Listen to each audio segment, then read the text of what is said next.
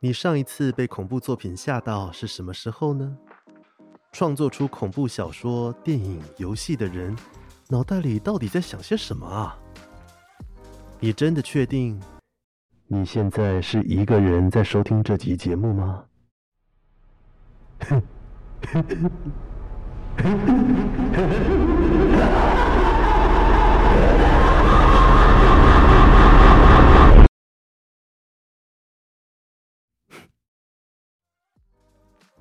我是卡鲁，欢迎收听《大快朵颐》第三季《方桌夜话》Episode Four，不恐恐。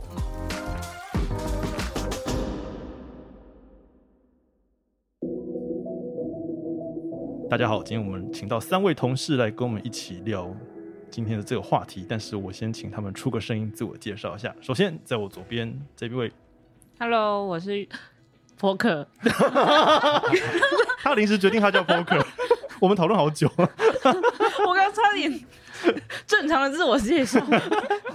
好，我们请下一位同事，好，大家好，我是呃这一本书的责编，我是丽文。丽文，你好。下一位，啊，我是公司的恐怖片爱好者安德鲁。他真的很狂哎、就是好，我先跟大家讲，我们今天要聊的主题就是恐怖这一件事情，恐惧这一件事情。然后我在丢那个问题给他的时候，他已经马上十分钟内就已经给我一洋洋洒洒的小论文，一大堆 小论文，也没有他真的是引经据典呢。好，所以我想在座就是被我们找来的三位，包括我，其实大家应该多少都会看一些恐怖题材的，不管是电影啊、小说或者是游戏吧。嗯，有没有人对这个？我们就请这个大师好了。哎、你你真的是非常有心得。你到底是你到底是何时开始喜欢看这种恐恐怖、奇奇怪怪的东西应该跟？大家差不多吧？就小时候就是因为多小？我是觉得你不要随便提起年龄这种话题，小时候 你不要随便提起年龄这种事。多小？就是我印最印象中好像是六岁还是七岁，这么，小？然后是录影带时期。那时候有什么东西？那时候有什么东西吗？有啊，就是一些好莱坞那时候大量那种恐怖片啊，什么鬼娃恰吉啊，哦然后养鬼吃的那一种、那一种 VHS 的，就录影带。哦，然后因为没有什么分级制度，然后就就放在家里。对，那时候没有什么分级制度。你可以举 举一两个例子吗？举你当时看了什么东西？鬼娃恰吉第二集，他是在演什么？他就是其实它就是很一般的续集，可是它第二集就是很很拔辣，嗯很拔辣，很血腥，然后你就看就觉得那个鬼娃好可怕、哦，但是又很很想要看，哦就觉得它很刺激，就是、但是就是觉得该怎么说呢，就是没有没有任何由来，就觉得哎、那片好像蛮好看，就一直看哦，本能性的那个血液喷溅会激发你的 对对对对 你的。对对哎、我觉得这个、嗯这话题我想要继续。大家是什么时候开始看恐怖片？立文你有印象吗？嗯，可是我觉得看恐怖片，我觉得小时候不会分得那么清楚哎、因为我觉得小小朋友的时候，你是追求一个刺激。哦很，多时候是追求刺激，然后再加上你在看电视的时候，其实那个时候电视就像你说的，没有比较可能比较没有分级制度，然后嗯电视播它就播了，嗯而且其实我们很我们那个时候的电视啊，西洋影集其实是居多，嗯然后西洋影集嗯会配上中文，嗯，那个时候还在配中文，然后。他们会选在什么大半夜那个时候，什么晚间剧场还是什么东西，在老三台时代，嗯，然后当时爸妈其实都会嘴巴说说小孩小朋友不可以看啊、你们还太小，看到会吓到做噩梦。可是你也知道，这个这种话对小朋友来说就是一个没有用必看还不听。就是一个必看。更想看，对，所以当爸妈这样讲，然后小朋友就会去看。那看完之后，大家都不要忘记，在班上你一定周末回来就分享说，哦，大家看，那个怎么样，超可怕。然后就会编造一些自己的鬼故事。对所以它是一整个流程。所以其实我觉得小时候大家可能比较没有说这个是鬼故事我要看，嗯而是有一种为了在班上我不要落于人后，我必须要看。好，从小就开始面临社交。我懂这个，因为大概是我小学五六年级的时候，我不介意大家去查那个是 那个我的年纪，就是那个时候很流行的一部台湾的恐，我算是鬼片嘛，叫《台湾灵异事件》，你们都有看吗？超好看，超好看。然后？呢，那个时候女主角有有一个有一个设定，你们记得吗？女主角有一个对就是阴阳眼。哎呦，我天，我你记得吗？记得然后呢这？样想到我那时候真的是非常，然后我们同学之间就说：“哎、你有阴阳眼，我也有阴阳眼。”然后我是印象很深刻，我有一个女同学，她还把我眼睛撑开来看，哎、你也有阴阳眼。是这样看的吗？是这样有，等一下，等一下，是是，好像眼睛下面会有一条什么黑线我，不知道她怎么看就是阴的，阳眼。我不知道怎么看的奇。怪的传说。对，但是大概那个时候会有种就是追求，然后也觉得那个世界非常吸引人，有一种谜一样的魅力，然后也会想要参与这样的世界。我是这样子啦，然后再加上丽文刚刚讲的同学之间，看起来安德鲁不是哦，安德鲁露出一个不以为然的表情。他就是自己看自己爽好，像我很自爽哎、就是我没有在分享的、欸。哦，对他跟我们都不一样。自己看自己爽。你 Poker，你是什么时候？呃，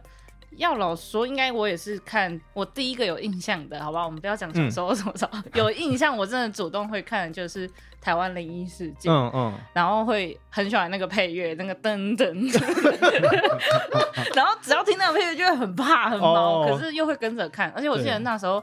都是华视在播，对啊然后是晚上十点。对对对对。然后那个时间，其实，在那个年纪，我就觉得很晚了。嗯然后我晚上又在看这个，哦，所以里面的内容其实有有些可能我回忆起来应该还记得，但是我比较记得的是，不管它里面播什么，我都觉得很可怕，然后想一起看，想要看这样子。你家人会陪你看吗？呃，有时候会，但有时候不会，因为可能爸妈就会觉得那都骗人的，然后小时候看那个东西就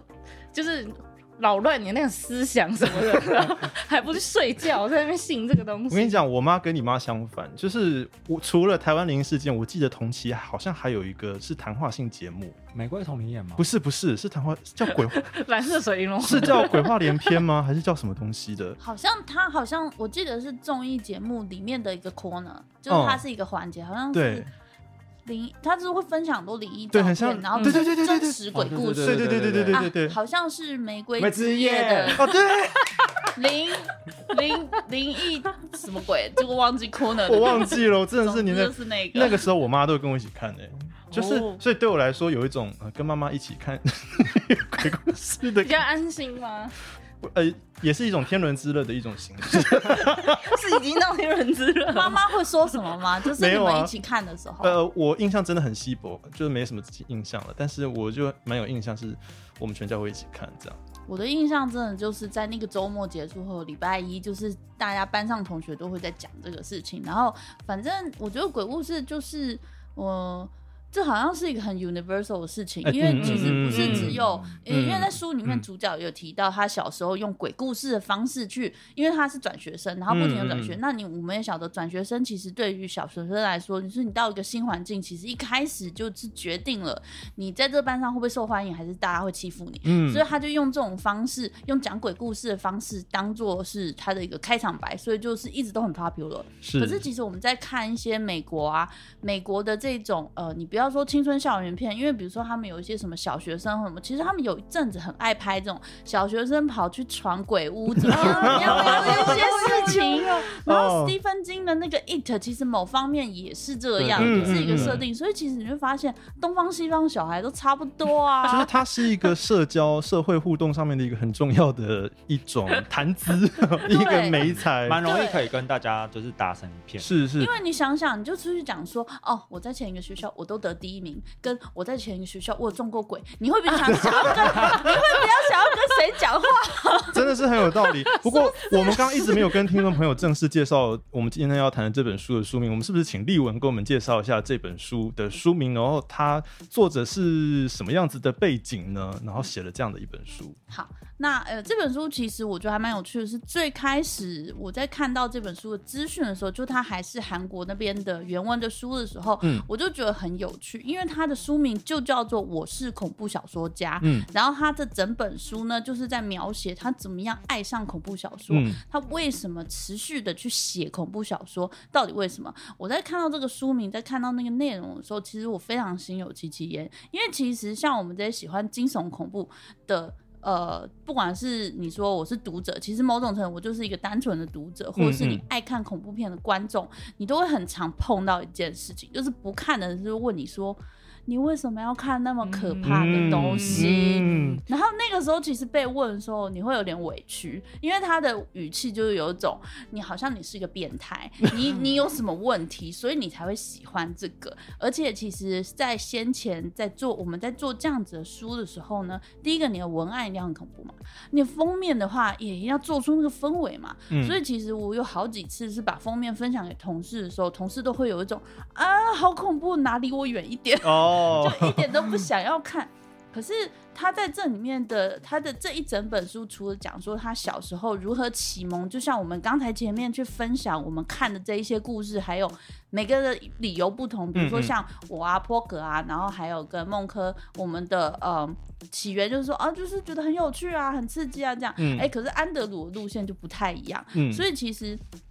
第一个就是，他就讲说为什么喜欢，然后他怎么样去一直这样写，甚至他很很努力的说，虽然说现在已经这个恐怖小说是非常小众，大家比较没有想要再写的时候，他还是想要坚持在这一条路。那我觉得这一本书提供了像我们这一类喜欢的人的一个很好的理由。如果有人再问你，你就跟他讲说，你你你看一下，你你看就知道了。对，而且我觉得他很珍贵的是作者跳出来，因为我们平常看作品是一回事，可是背后在写的人他心理状态是什么，他这本书就有一个很详尽的剖析。这让我想到，我开始注意到恐怖故事、恐怖电影也是人拍出来的时候，是我国中的时候，我看到伊藤润二的漫画，嗯我不知道大家会不会穿越伊藤润二的，你会传？会会会，我真的那是被吓到，而且我们那时候传阅的时候，我印象还蛮深刻，就是大家体育课，然后就会有两三三两两不爱上体育课的小朋友，在看伊藤润二吗？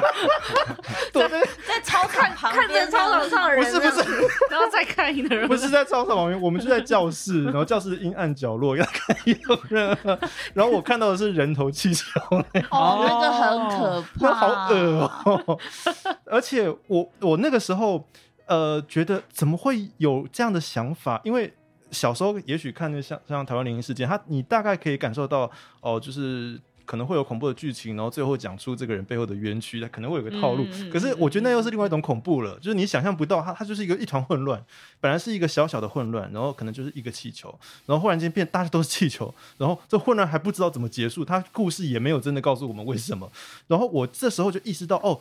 作，然后我就觉得这个作者的创作实在是太有趣了，我就一想要了解这作者脑袋到底在装什么东西，会我就会好奇，我就开始去读伊藤润二的其他的漫画，可以嗯对于作者这一件恐怖，不管是电影啊，像你看很多电影嘛，你会安德鲁会特别喜欢哪一些恐怖电影的导演吗？我印象中应该是有一年金马影展，然后嗯他们那一次放的是大法师的纪录片。嗯然后那一部，因为大法师就是应该大家现场都有 都稍微有听过这部电影，因为那部电影就是讲一个驱魔的故事。嗯可是因为当年在就是一九七几年那个时候，它出来就是蛮轰动的。然后后来好像在两千零一年又有导剪，呃，二零零一年又有导剪版。嗯然后我就是在大概二零零一年，就是小学的时候看了导剪版，被吓半死。导剪版就是导演剪接版的 对对对，被吓半死，然后哦一直做噩梦，疯狂的做噩梦，然后 就是就是无法克制自己，每天就是梦到那个。你说你几岁的时候看的？大概是十二岁，就是小学六年级的时候。那明明是限制只有导谁剪版能想到十二岁的孩子每天晚上做梦都在梦大法师？对，但是因为那一年就是看了那个金马影展的那个就是关于大法师的纪录片，然后那个导演有来，然后最有趣的事情是那个纪录片把他怎么样拍这部电影的过程还原出来，但他还原的过程是用一个很艺术的方式，嗯。就他说他其实只是要拍一个关于信仰的故事，他没有要去嗯。吓任何人，只是说嗯。里面的那些、里面的故事会有很多恐怖的特效。是为了让这件事情看起来更逼真，嗯，但他其实他是想要讲他关于自己跟这个信仰的关系。嗯那我看完之后就大受感动，我就跑去跟导演说：“谢谢你把这个事情讲出来，因为我小时候被你吓大了这样子。”对，然后就觉得蛮开心的，就是透过那一件事情，觉得哦，原来他的创作的背后有这个意图。但他呈现出来的手法跟我当时的感受是不一样，但是嗯我嗯看完觉得我对这部片又有更深的感觉。对，嗯，所以他解锁了你看更多 恐怖片的 他解开了你的噩梦，对，我有噩梦，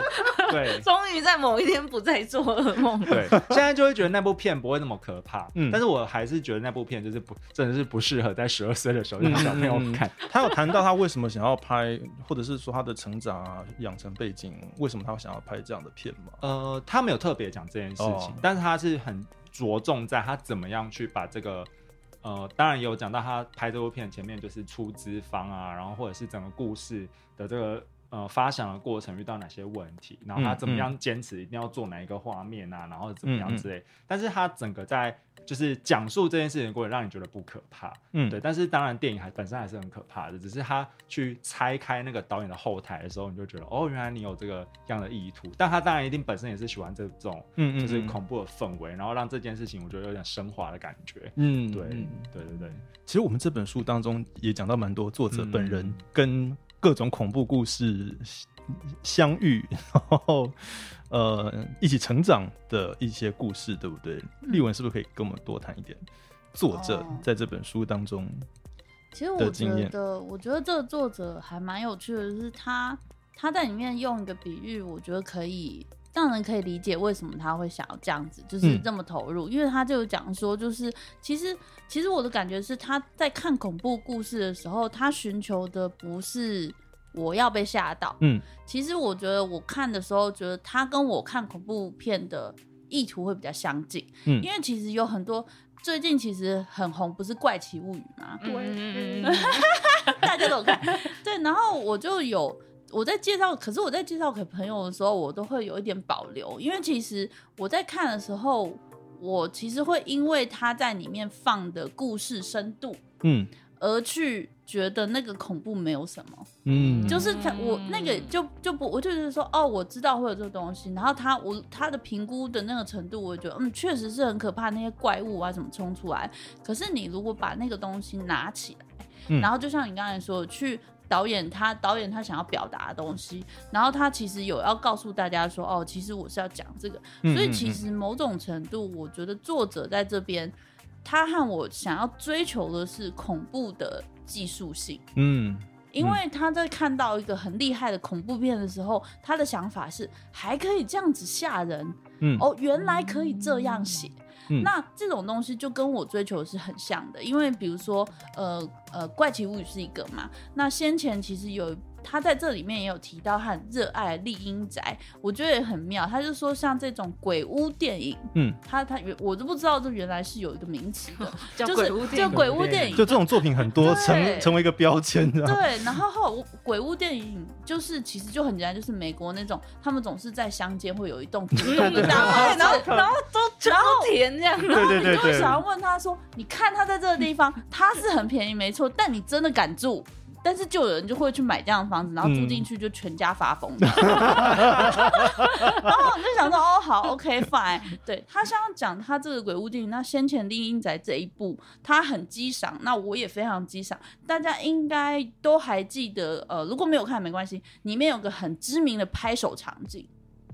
其实我觉得那个就是我很热爱恐怖片它的技术性，因为其实说实在的，呃，你在我记得在那个访谈，就是你在写那个草稿的时候，我有看到说你说啊，恐怖片有一个 jump shot，就是那个人会什么鬼突然间蹦出来的那一种。可是其实 jump shot 它就是存在一瞬间的东西，嗯而且其实技术性的话，我觉得它有一点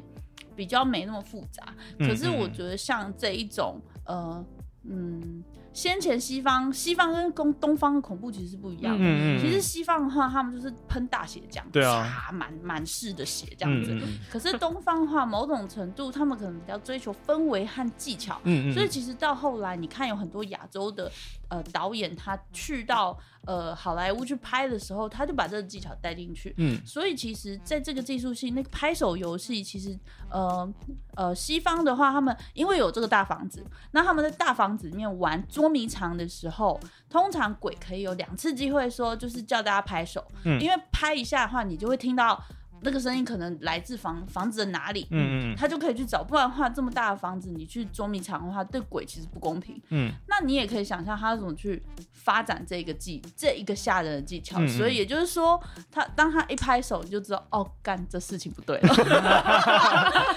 不应该有拍手的地方出现了拍手声。嗯嗯嗯，所以其实你在那个画面之中，你就跟着这个当鬼的小孩子一直去听那个啪啪，然后他那个啪啪的拍手声，他还给他回应，很过分。所以那个时候，我很多朋友看完电影出来说，谁敢在我面前拍手？哦哦哦，对，所以其实像这个技巧性。然后作者在里面，不管是写写小说的，或是拍电影的，他所追求的这个技巧性，我觉得是比较不一样的地方。嗯，你让我想到，嗯、有一阵子是日本的 RPG 制作大师制作出来的游戏，哎，你有看吗？就是你这个反应是有很多个游戏有很多，有很多，是不是有一个什么 L 还是 I？哦，IB IB IB 是一种。那我我小时候，例如说《恶灵古堡》啊那个时代的恐怖游戏，它可能那个音乐都会弄得很阴森、很紧张，它会用音乐来吓人。可是呢，那阵子我因为我都我自己不敢玩啊，都是看别人实况。那阵子我忽然发现有一种手法反而更恐怖，就什么声音都没有，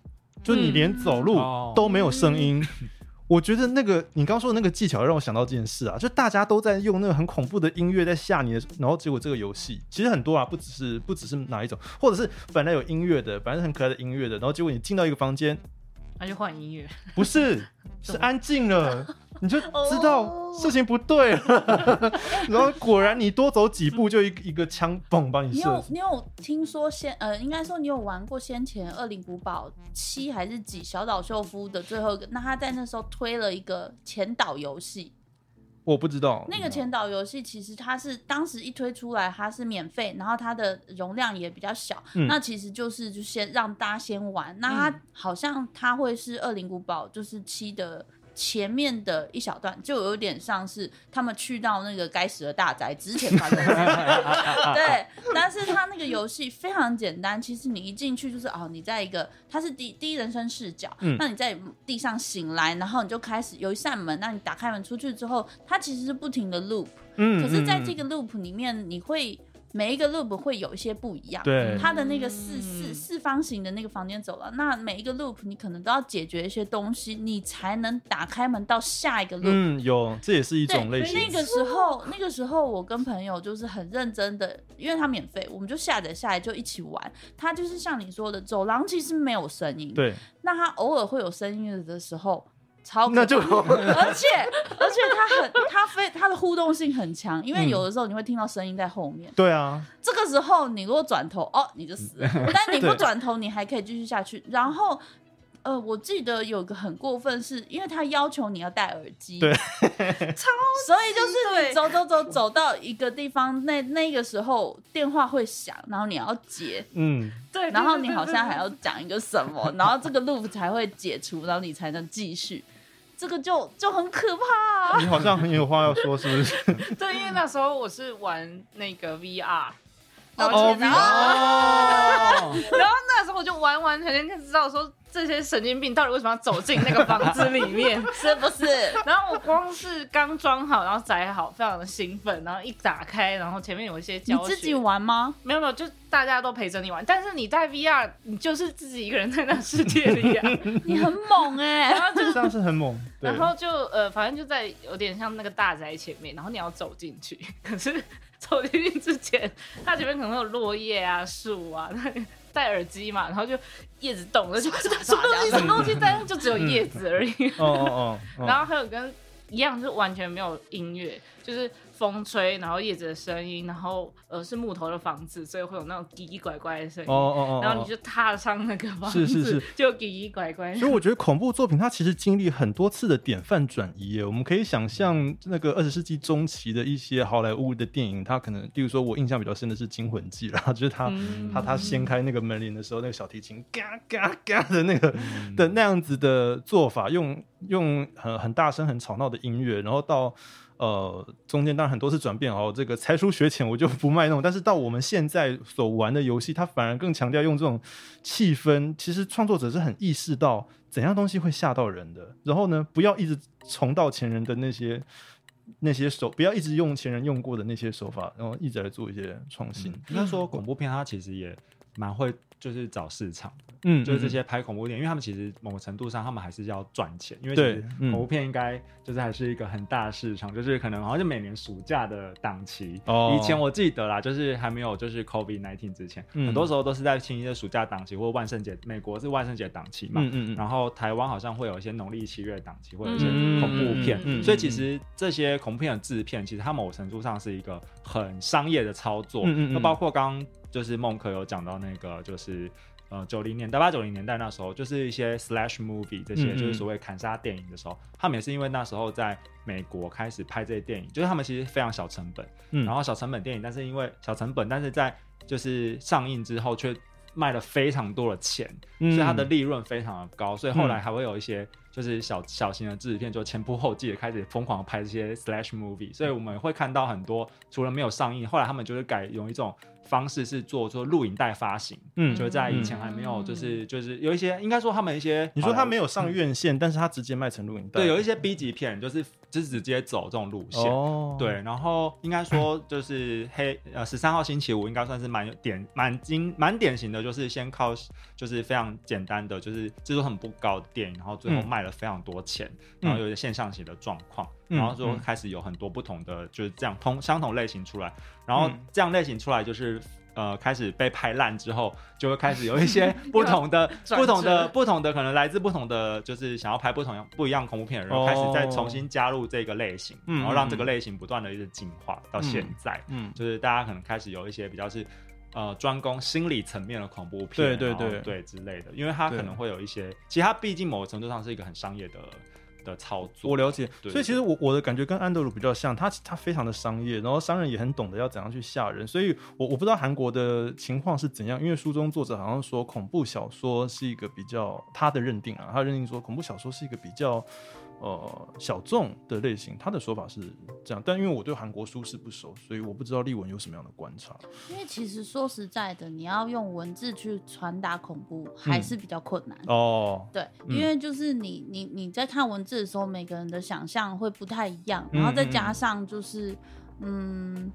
你再怎么样，你你会有点难去表达出，比如说哦砍怎么砍，什哦么内脏流出来或者什么。你如果要追求终极的恐怖的话，那其实就是影像。对，不过像他在这个书里面，他去讲恐怖小说这件事情，我觉得用文字去传达的那种恐怖，可能就不比较不能走这种娱乐类。嗯嗯，他可能就是要去抓所谓的心底深深处的恐怖。嗯嗯嗯，比如说，他去提到桂枝右介这件事情，我觉得桂枝右介他的东西就是非常很典型的，他能够用文字传达恐怖，可是他的那种方式可能是比较慢一点的。嗯他然后你其实会发现，他传达的恐怖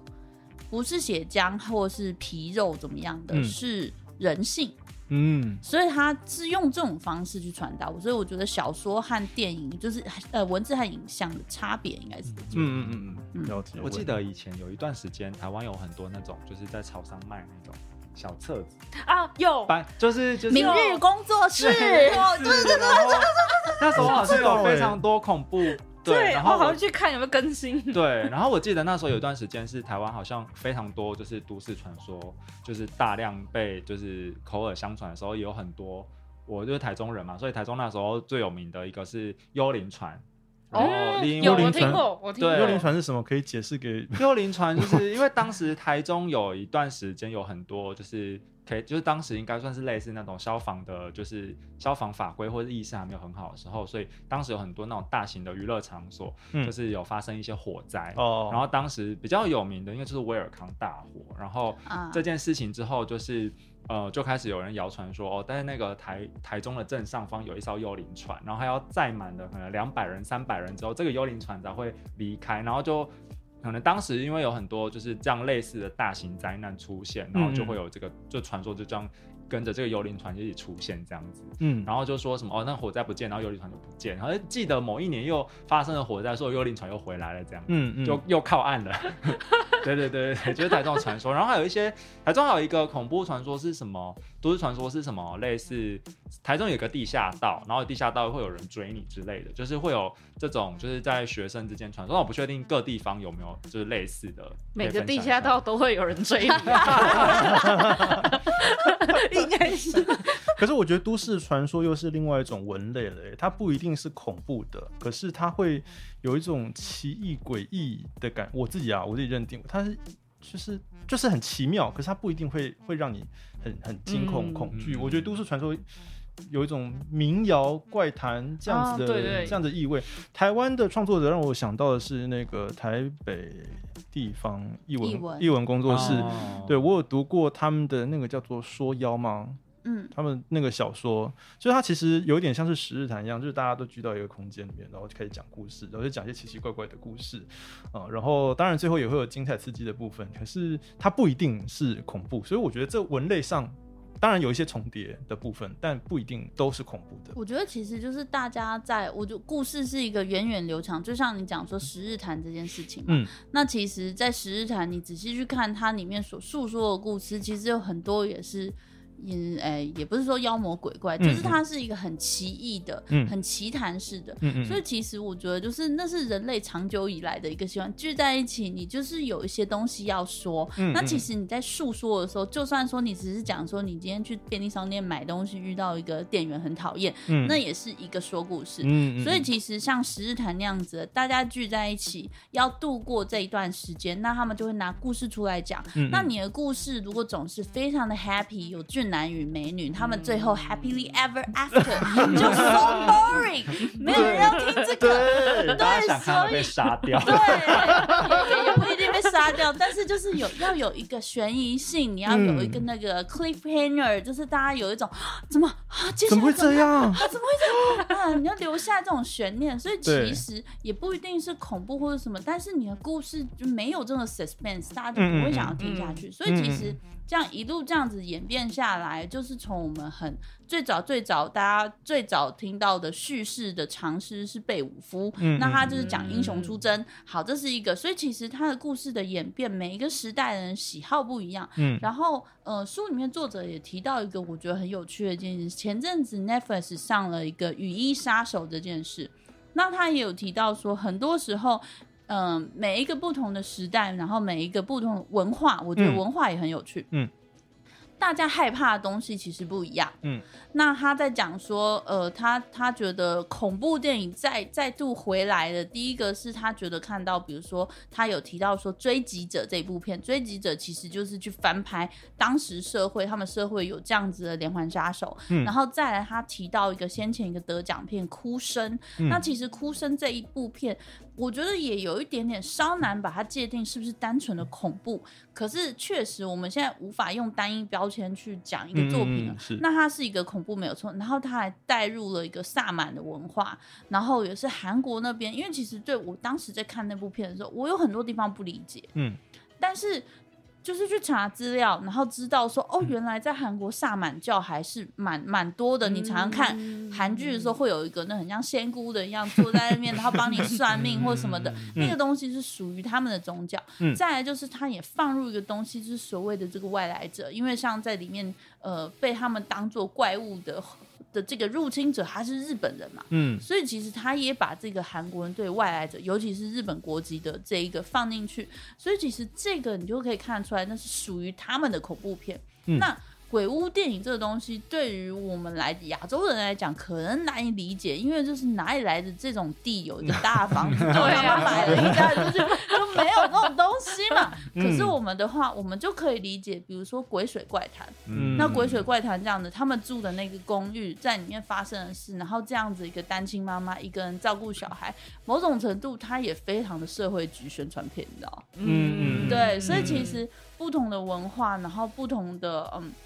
就是你在看恐怖片的时候，我觉得可以像安德鲁这样子去理解一下导演拍这个片的意图，然后他来自的国家，然后他经历的东西，我觉得他经历的东西可能就很重要。嗯因为像呃这个我是恐怖小说家这个作者啊，他就讲说哦，他小时候是住乡下，然后怎么样怎么样，然后他就讲说小时候发生了就是淹水的事件，然后其实他后来又写了一个水鬼的故事，所以其实就是他们的成长过程中所遇到的事情，可能都会变成他们故事的养分。嗯。嗯。你让我想到前阵子很红的《咒》，嗯。他也是导演，哦。他也是导演那个好像是一个高雄的真实事件吧，因为我们亚洲东亚地区有很多这种民间宗教，其实我相信全世界各地应该都有了啊，新兴宗教、民间的宗教，所以他因为有这样子的背景，然后呃有闽南的移民，有这样子的 拜一些神秘的道教吗？是道教吗？我其实不知道他是什么教，算是他好像算是印度教，对他跟印然后的传到云南地区，在电影的背景啊，嗯，对对对对，是这。样子。所以他最后去云南地区去找一个高僧嘛，嗯然后想要去解读这个这个事件到底是怎么样回事。我觉得这个就是我们东亚地区的 人的文化可以理解的一种恐怖。嗯，对，所以我刚只回应一下立文所提到的文化这件事情。对于恐怖作品的读者也是很重要的。好了，那我们来收个尾好了。那我想要，我们今天聊了蛮多不同类型的恐怖，不同时期的恐怖。现在的我们在座，大家觉得，那我们现在到底为什么还想要看恐怖电影呢？现在的你自己想要看恐怖作品、嗯小说、游戏，到底想要追求什么？我先讲好了，好啊，是因为其实我从呃一开始看恐怖一直到现在，我的口味都是属于比较呃，我希望在这个恐怖片里面单纯被吓完之后，我会获得什么感想或哦回馈，嗯。所以就会还蛮注重故事剧情的。嗯。然后同样我也会觉得说，如果中间就只有什么砍人啊、杀人啊，然后出去一个就少一个回来的嗯这种，嗯嗯。对我来说，呃，我就这种风格我不太喜欢。但如果说嗯今天像咒这种嗯，的故事，或者甚至是之前很红的一个游戏叫《还愿》，哦，这种的我都会很喜欢。哦，然后它一样也有一些，可能是我自己认知是有跟我们真实生活有一些连接，因为就是那种虚虚幻的，你不知道是真是假，嗯然后它有可能就会发生在你的旁边，嗯嗯但也有可能不会发生。但是这种感觉会让我对他非常的喜欢，嗯，因为或者是说他用一种呃。非常现实，或者是人心最黑暗面的方式去呈嗯现那些东西的话，嗯我也会觉得这或许才是人类的其中一个面向。嗯因为可能就像丽文说的，就是如果说整个画面都只有呃，我相信世界上不会都只有开心的事情，嗯一定嗯会有不开心的事情。嗯那大家一定都会想说，我们不要去想那些东西，但是其实这些东西也是真实存在的。嗯然后有另外一种面向，嗯，那我也可以用这种方式去看到另外一个面向所发生的事情。嗯嗯，所以这样子的主题环节下，我会更喜欢去看这个。嗯，像最近我就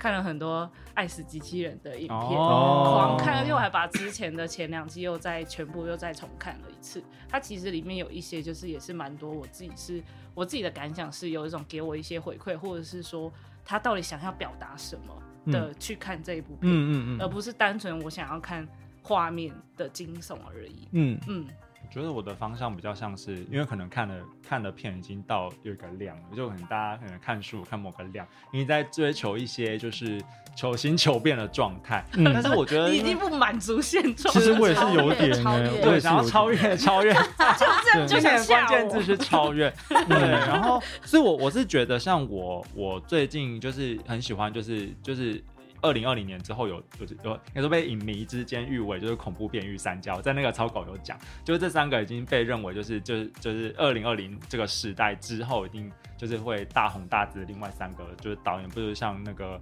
呃夙愿的那个导演嗯。呃 Ari Aster，然后跟那个女巫的导演就是那个 Robert Robert Eggers，然后跟乔登皮尔斯，就是嗯嗯《重塑人民者》这几个导演，我觉得他们这几个导演厉害的是说，他们已经不是就像刚刚就想分享，就他已经不是在讲一个单纯的恐怖片，就是他们其实是已经把这些恐怖片带入一些当代议题进去，嗯包括嗯比如说像乔登皮尔斯最有名就是他把黑人就是在现在的美国的这种就是状态，嗯就是。呃，比如说在呃美国这种就是关于种族这个这件事情，就是已经是他们美国呃好几个世代都在讨论的议题，包括开放水域，或者是就是这这样的这样的议题。可是他把这个议题带进了这个类型片里面，嗯嗯你就会发现说，哦，这个这个议题它被呃第一个是这个议题它被赋予另外一种说故事的方式，然后这个嗯恐怖片也因为这个议题带进来之后，发现哦，原来恐怖片。可以这样子拍。嗯嗯，然后或者是说他带入一些历史的，或是一些像女巫，就是在讲一个就是美国的他们清教徒很早期的清教徒移民到就是呃美国之后，然后在那里开垦，但是遇到一些包括就是遇到信仰跟自然，还有就是呃，因为你女巫的故事里面就是他们一个家一个家庭，然后离开了教会，然后嗯开始自己去呃教会以外的地方自己更生。那在清教徒那个时候，你就想就移民那个时候，你没有任何的。就是资源，你是很辛苦的，然后在那里移垦嘛，所以他们当然会遇到很多所谓的呃，我们就我们用一种比较抽象的方式，就是所谓的诱惑，嗯然后嗯。以及这个家庭他们之间分崩离析的状态，然后就遇到被这些所谓的外来的自然的诱惑诱惑之后，他就变成他慢慢的不得已之下变成了女巫这样的故事，哦。然后或者是说像夙愿是讲呃就是所谓的邪教跟家庭的故事，但他处理的是很多是所谓的就是呃亲家庭的亲密关系里面的暴力，嗯嗯，或者是这样的遗传的，就是这样的，呃，就是所谓的“我是为你好”这件事情，到底是呃要怎么样在这种恐怖片的这种类型里面被发挥出它那种艺术性？所以我觉得这几个导演他们是呃在就是这所谓的这个呃恐怖片的这个这个历史长河里面，他们就是已经在做一些我觉得很有趣的尝试。然后当你看到这些电影的时候，你就会发现说，哦，原来就是我以前看的这些恐怖片，它竟然已经在走这个路线了，然后会会一直很期待说这个类型它还能在。呃，给我怎么样的就是刺激，然后给我什么样的就是新的观点去看待，我觉得我们现在看待这个世界，因为我觉得现在我们也很容易被所谓的就是呃，现在这些就是很快速的媒体新闻，或者是就是呃，IG 啊、脸书这种碎片化的东西，我们我们其实都蛮，我们都很很关心这个世界上发生的事情。可是我觉得像丽文刚刚也讲好，就讲很好，就是嗯。说故事这件事情，它其实真是我们能够重新理解这个世界的一个方式，而且是一个更呃更有系统的，然后更能够就是很很很有趣的去理解这个世界，就会比那些更碎片化的方式，就是呃更有更有一些启发。对，就是我现在看恐怖片的心情。嗯对，你要求好高的感觉。但其实我可以但当然是我觉得这刺激很重要啦，就我还是会哦偶尔去看一，会回去看一些以前的那些就是很刺激的片。我觉得那些刺激的片，它当然也是会带来很多就是很很开心的那种，就是感官上的那种就是刺激，那也是我蛮追求的。但是我觉得那就是两种不同的需求。嗯，嗯嗯嗯，你最近有看什么是被吓到的吗？最近最近好像没有、我很好奇，最最近没有应该，你的最近的该不已经是到十年来了？十年来我一直在等这个人，应该是他吧，就是那个 Eat。第一张，对第一章，嗯对对，嗯第一张我真的觉得拍的非常好，嗯，应该很喜欢。就是那个八零年的史蒂芬金风格啦，就是那种八零年代的小镇。然后，嗯、我这边的话，其实我我对恐怖片应该也没有说特别的说哦，我我我今天就是要被吓或者什么，倒也没有。因为其实我个人非常故事导向，如果它是一个好故事，嗯那会变成说它是一个好故事，那它刚好是个恐怖片，嗯那我可能会比较比较接近这样子，然后又想到说，哦，最近我是介绍，就是讲说介绍朋友看《怪奇物语》，然后他被吓得要死，他说做噩梦，然后他就来问我说：“你真的觉得不恐怖吗？”他就问我说，他也问我说：“你最近你有看过什么让你觉得恐怖的吗？” 然后我就想了一下，我跟他讲说，我觉得人最恐怖。嗯。对，因为其实说实在的，我觉得可能是某种程度看的比较多，然后再加上因为现在有很多幕后花絮，你都你大概知道他那是怎么拍，哦所以其实你在看的时候，其实所以就会变成你会技术导向，就会想说，哦哦天啊，这剧本他用这种方式很对对对对，特别耶，就已经后设的来看这个作品，对对，那某种程度你可能也会失去一点乐趣的。嗯但是这个乐趣，我建议大家怎么找呢？因为我其实说实在，我第一个不是那么敢玩恐怖游戏，嗯然后再来因为我反应很慢，我觉得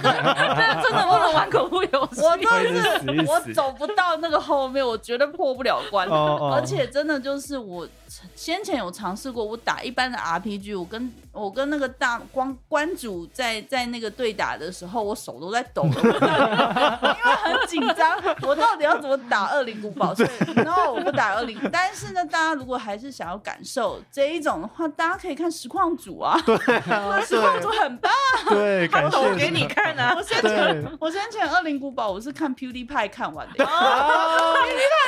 笑，他就 是然后你会学到一些奇怪的脏话。对对对对对对对对对。对，这个很安全，大家可以尝试。其实我也会这样，就我我想要回应一下，我跟安德鲁之前有去看咒，然后我们出来都觉得咒，但是这边如果有咒的粉丝，不好意思、哦，就是我们无意冒犯，但我觉得它是一个很很经典的教科书式的恐怖片。我我自己啊，我觉得就是很标准，但是教科书是也不代表是不好吧？对，也不代表不好哦，不代表不好应该，说但是它它有很多它的设计上嗯，画、面设计上会嗯让你觉得它的方式很特别，就不要暴雷。但是它的画面嗯设计对会让你觉得，哦，你你在做这样的事情。对对，我我都会意嗯识到，哦，它这画面就是要用什么什么样的心理的反应来让你觉得很恐怖。哦，他那样子，哦，这个是一个 jump scare，或者是哦那个样子，就是我自己会觉得 OK，这就是恐怖片该有的东西。但有的人也许会觉得，嗯，很恐怖，很享受。嗯嗯，所以我觉得咒，我不会说它不好，但是我觉得它无法满足我。我最近开始觉得很恐怖的东西，其实我也有点技术导向，就我会后设的看这部作品什么形成。可是至今我仍然无法克服的一个东西是，最近有一种迷音叫做 void meme，我不知道大家有没有概念，就是他就是他想要探讨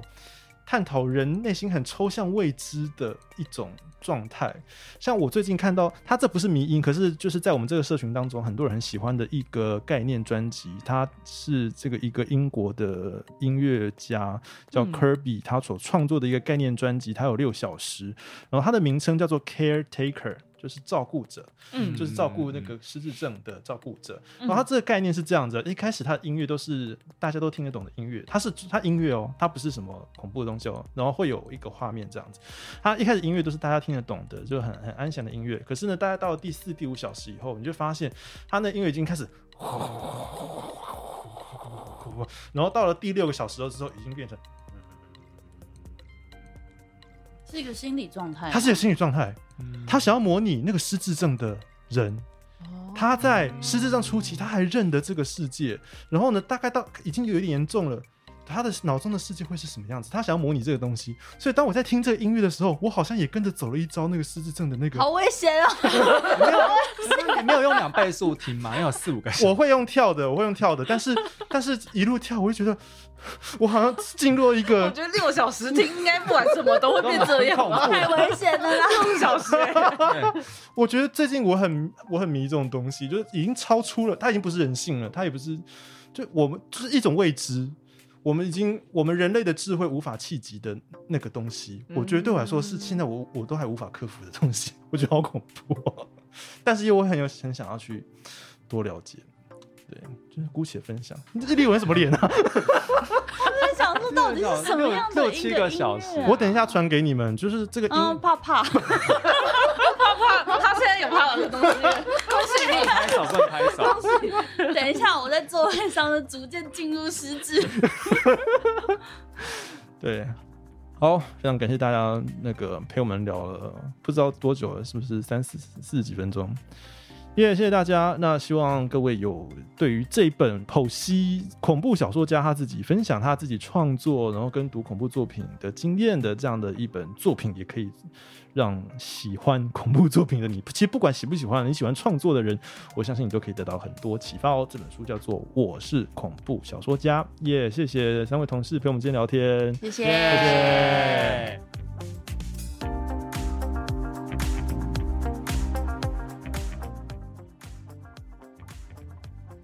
恐怖作品映照出我们内心的渴求，而恐怖作品的创作者，或许正是最努力去了解我们渴求的一群人了。